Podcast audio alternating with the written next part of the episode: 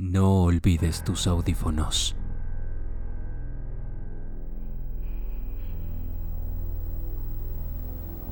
Se suicidó, así de simple, decía el hombre en la pantalla. Tenía una mandíbula de corte cuadrado y cabello blanco peinado hacia atrás. Incluso en una pequeña pantalla era un hombre imponente. Vestía un uniforme, pero su pantalla había sido configurada para distorsionar su insignia, para ser imposible de determinar de qué rama de servicio formaba parte. Eso es lo que me informan, señor, dijo Tanner. William Tanner era el director de la recién establecida sede de Dridger Corp en Chicxulub, la semisecreta rama de la organización que había sido montada rápidamente tras el primer indicio de que algo pasaba en el centro del cráter. Tanner tenía un trasfondo militar y se especializaba en operaciones encubiertas a través de corporaciones falsas.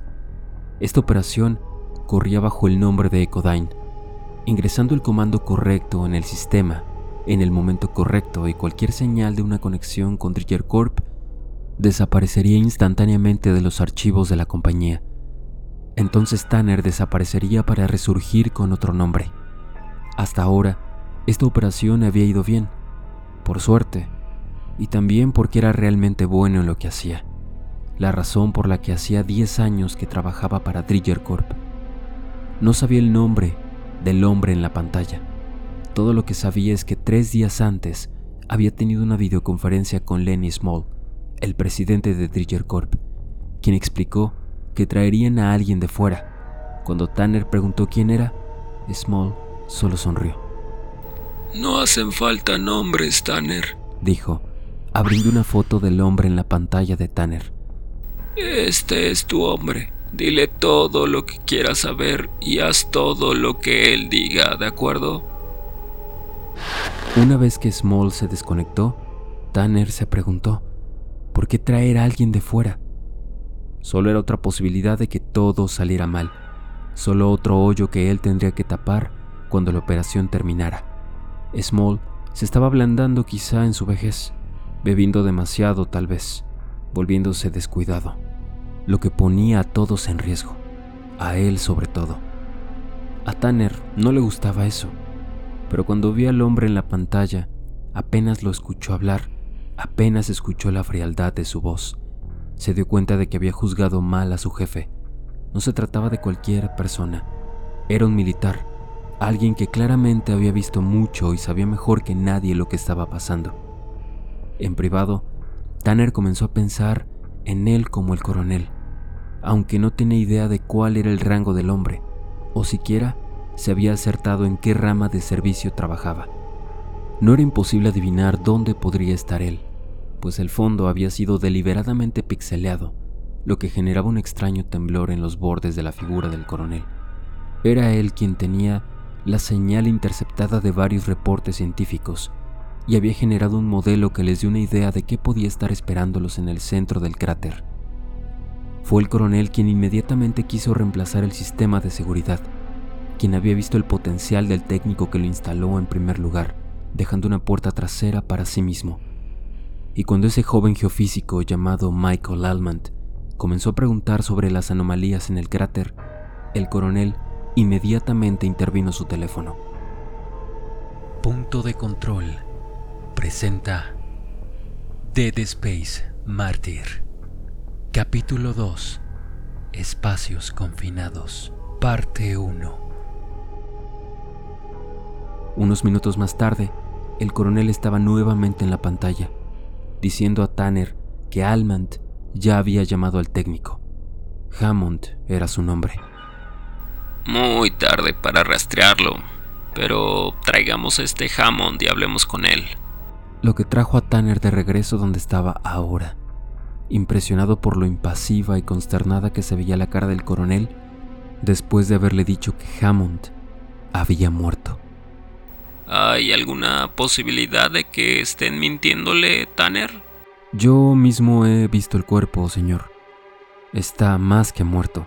Estaban tratando de traerlo, hablando con él y de repente enloqueció y cortó su garganta. ¿Qué hizo? ¿Qué? Cortó su propia garganta. Casi corta su cabeza por completo. ¿Solo hablando con él, dices? ¿Qué se supone que significa eso? Las personas no andan por ahí cortando sus cuellos cuando solo les hablas y ya. Tanner tragó saliva. Hablar con el coronel lo ponía nervioso. ¿Lo habrán presionado demasiado? Tanner sacudió su cabeza. No, señor, he trabajado antes con estos hombres. Son completamente confiables. Sabían cuáles eran sus órdenes. Confía en mí. Ellos estaban tan sorprendidos como usted y como yo. Bueno, cambiando de tema, Tanner, ¿cree que Alman sea una amenaza? Eh, esperaba determinar eso con Hammond, señor. Siga su instinto. Hábleme. ¿Amenaza o no? Tanner miró hacia abajo, a los solo archivos que había abierto frente a él, empujándolos hacia la holopantalla, copias de ellos. Sabía que aparecían en el otro extremo de la comunicación, donde el coronel pudiese verlos. No, no creo que haya mucho por lo que debamos preocuparnos por Almant. No hay nada especial en él. Es un científico común. Ningún Einstein no es el tipo que resalte en la manada. En mi experiencia, Tanner, nadie deja la manada hasta que se les dé una razón para hacerlo. Es entonces cuando sabes si se doblarán o romperán. Supongo. En mi experiencia, muy poca gente llega tan lejos. Pero, ¿y si Almant lo hace? Tanner pensó en ello. No lo sé. No parece ser el tipo heroico. Es poco probable que sea un espía industrial de otra corporación y no creo que quisiera convertirse en uno. Parece haber tomado este trabajo exclusivamente para seguir a su novia Chicxulub. Creo que su nombre es Seida Chávez, algo así. Podría ser una buena pantalla, ¿no cree? Puede ser, pero usted probablemente sabría mejor que yo si lo fuera. Y en caso de serlo, ¿para qué? No creo que sea una pantalla. El coronel revisó rápidamente los archivos. Nah, yo tampoco lo creo. Bueno, avancemos rápidamente, ¿quiere? Giró hacia su propio holobanco y envió una renderización a través de la pantalla a Tanner. Una imagen tridimensional. Algún tipo de nave. Al principio Tanner pensó que era algún tipo de lanzadera espacial y sintió un leve golpe de miedo. Él había formado parte de las tropas que participaron en las guerrillas lunares había pasado duras horas con su oxígeno agotándose, sifoneando desde los tanques de los muertos y moribundos a su alrededor. Pero entonces notó los motores atornillados y comprendió que no se trataba de una nave espacial en lo más mínimo. Era algún tipo de submarino para aguas profundas aparentemente. ¿Qué es eso, señor? El F-7, prototipo sumergible no comercializado aún, incluso en nuestra gente. Lo enviaré hacia allí. Encuentre a dos hombres que puedan pilotarlo. Gente en la que puedas confiar. Y rápido. Tenemos que llegar allí primero, ¿de acuerdo? Escogió a Dantec, un ex militar de su propia unidad que había traído con él 10 años atrás, cuando sirvió por primera vez alguien en quien confiaba implícitamente y quien además sabía pilotar prácticamente cualquier cosa. Dante que era bueno en pensar con sus pies muy rápido. Tampoco tenía problemas en hacer algo dudoso si era Tanner el que lo pedía, pero también era conocido por recurrir rápidamente a la violencia si algo iba mal. Algo pasó con Dantec durante las operaciones en la luna, algo que dejó sus ojos firmes pero inmóviles, como si no hubiese nadie en casa. Tanner no estaba seguro de qué era eso. No era un mal tipo.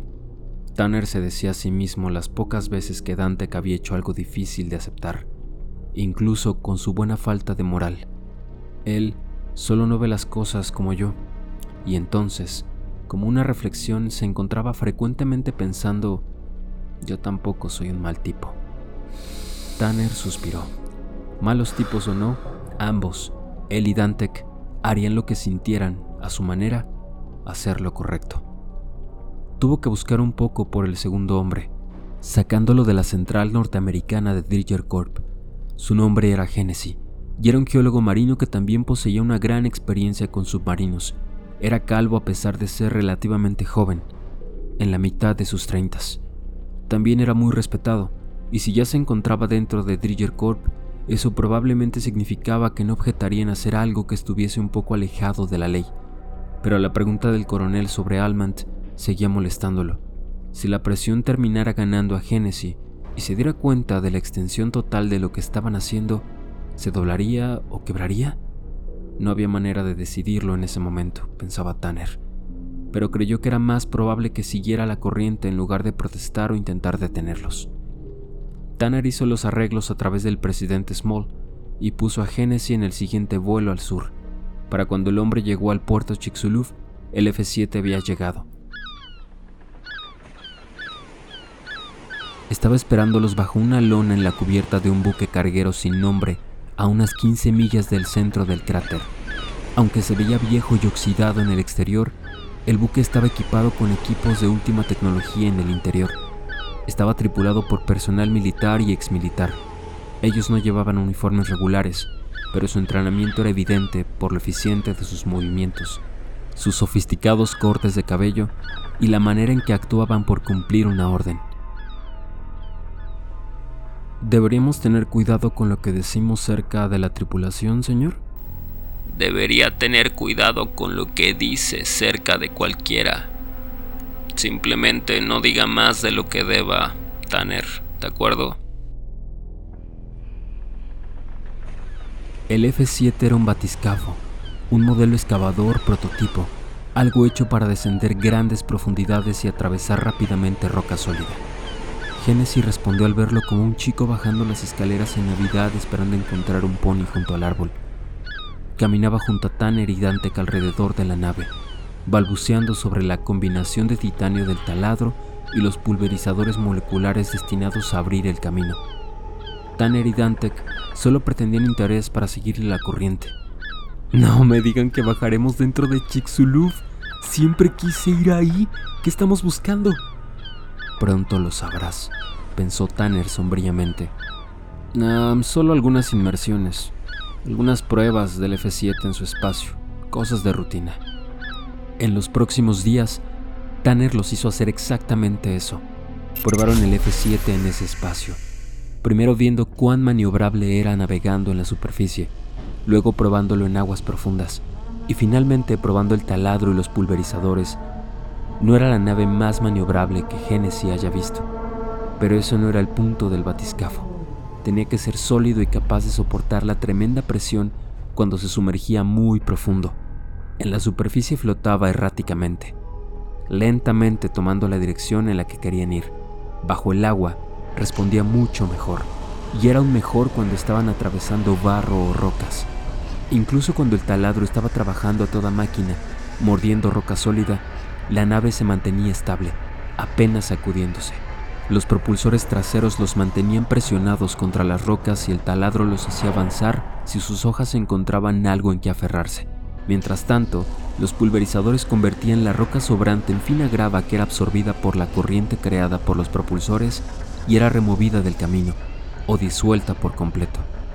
Genesis aseguró nunca haber visto nada como eso. Se sumergieron con el F-7 unas siete u ocho veces. Muchas pruebas.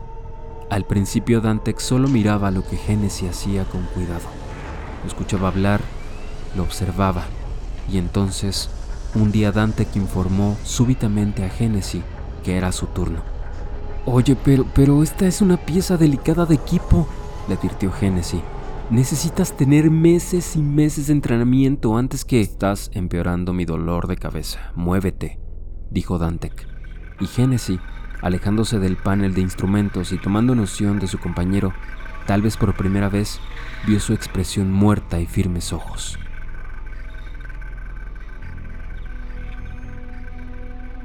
Esa noche, tan pronto como se sentó en su cama y comenzó a quitarse los zapatos, Tanner escuchó un golpe en la puerta. Adelante. Ah, eres tú. ¿Todo está yendo bien? Dante asintió. Ya lo entendí todo, dijo. ¿Puedes pilotar la nave si necesitas hacerlo? comparado con un Monlander es algo sencillo. No será un problema. ¿Y qué hay del taladro? tampoco es algo complicado. Sé cómo taladrar un túnel y probablemente pueda descifrar cómo hacer cualquier otra cosa que necesitemos. Genesis ya no es esencial. Si se arrepiente en algún momento de la misión o si algo va mal, puedo hacerme cargo. ¿Qué quieres decir con si algo va mal? Solo me preparo. Mira, si algo saliera mal, preferiría que no lo mataras. Dante dudó y luego asintió. Mm. Mira, sé que no quieres ensuciarte las manos, lo entiendo, pero yo no tengo miedo de hacerlo. Y agradezco que me hayas invitado a formar parte de lo que quiera que significa toda esta maldita cosa. Así que tu preferencia me importa un carajo. Capitán, con permiso, dijo. A la mañana siguiente, Tanner estaba hablando con el coronel. Señor, estamos listos. Cuando usted quiera podemos mover la nave al centro del cráter y soltar el F-7. Ambos pilotos están entrenados y cómodos con el submarino. Ambos están ansiosos por salir. Muy bien. Em, muevan el carguero en posición esta noche. ¿Esta noche? Y suelten el ancla justo antes del ocaso. Los quiero en posición a las 2100 horas y listos para salir a las 2200. No necesita decirles nada a sus dos pilotos, ni hacerlos sospechar para que avisen a alguien más en caso de que usted se haya equivocado y sean espías. Solo despiértelos y hágalos abordar a tiempo para lanzar el F-7 antes de medianoche, Tanner. Sí, señor. Tanner, ¿todo bien? Se ve cansado. Eh, estoy bien, señor. Es solo un pequeño dolor de cabeza. He tenido algunos problemas de sueño, pero nada de qué preocuparse. Tanner, mañana podría ser un día histórico. Recuérdalo muy bien. Sí, lo, lo sé, señor. ¿Qué cree que hay allá abajo, Tanner? Él había estado preguntándose lo mismo por días. ¿Cómo podría algo aparentemente fabricado por hombres terminar enterrado bajo toneladas de roca en el centro de un cráter. No lo sé, señor. Tal vez sea una formación natural que por alguna razón no parece serlo. O tal vez es algo hecho por el hombre que ha terminado allí, solo Dios sabe por qué. O tal vez... Tal vez qué, Tanner. Realmente no lo sé, señor. Te diré en qué estás pensando, ya que no eres lo suficientemente hombre para decirlo tú mismo estás pensando seguro puede ser construido, pero no por nosotros, no por humanos. Créalo o no, Tanner, es una posibilidad genuina. Es lo que hemos estado esperando por mucho tiempo. El primer contacto con vida inteligente más allá de la nuestra. Tanner se mareó de solo pensarlo. Incluso lo asustaba un poco. Si realmente se trataba de eso, podría cambiarlo todo. Bueno, señor, con un poco de suerte lo sabremos pronto. Mantendré mis dedos cruzados. Y entonces cortó la llamada.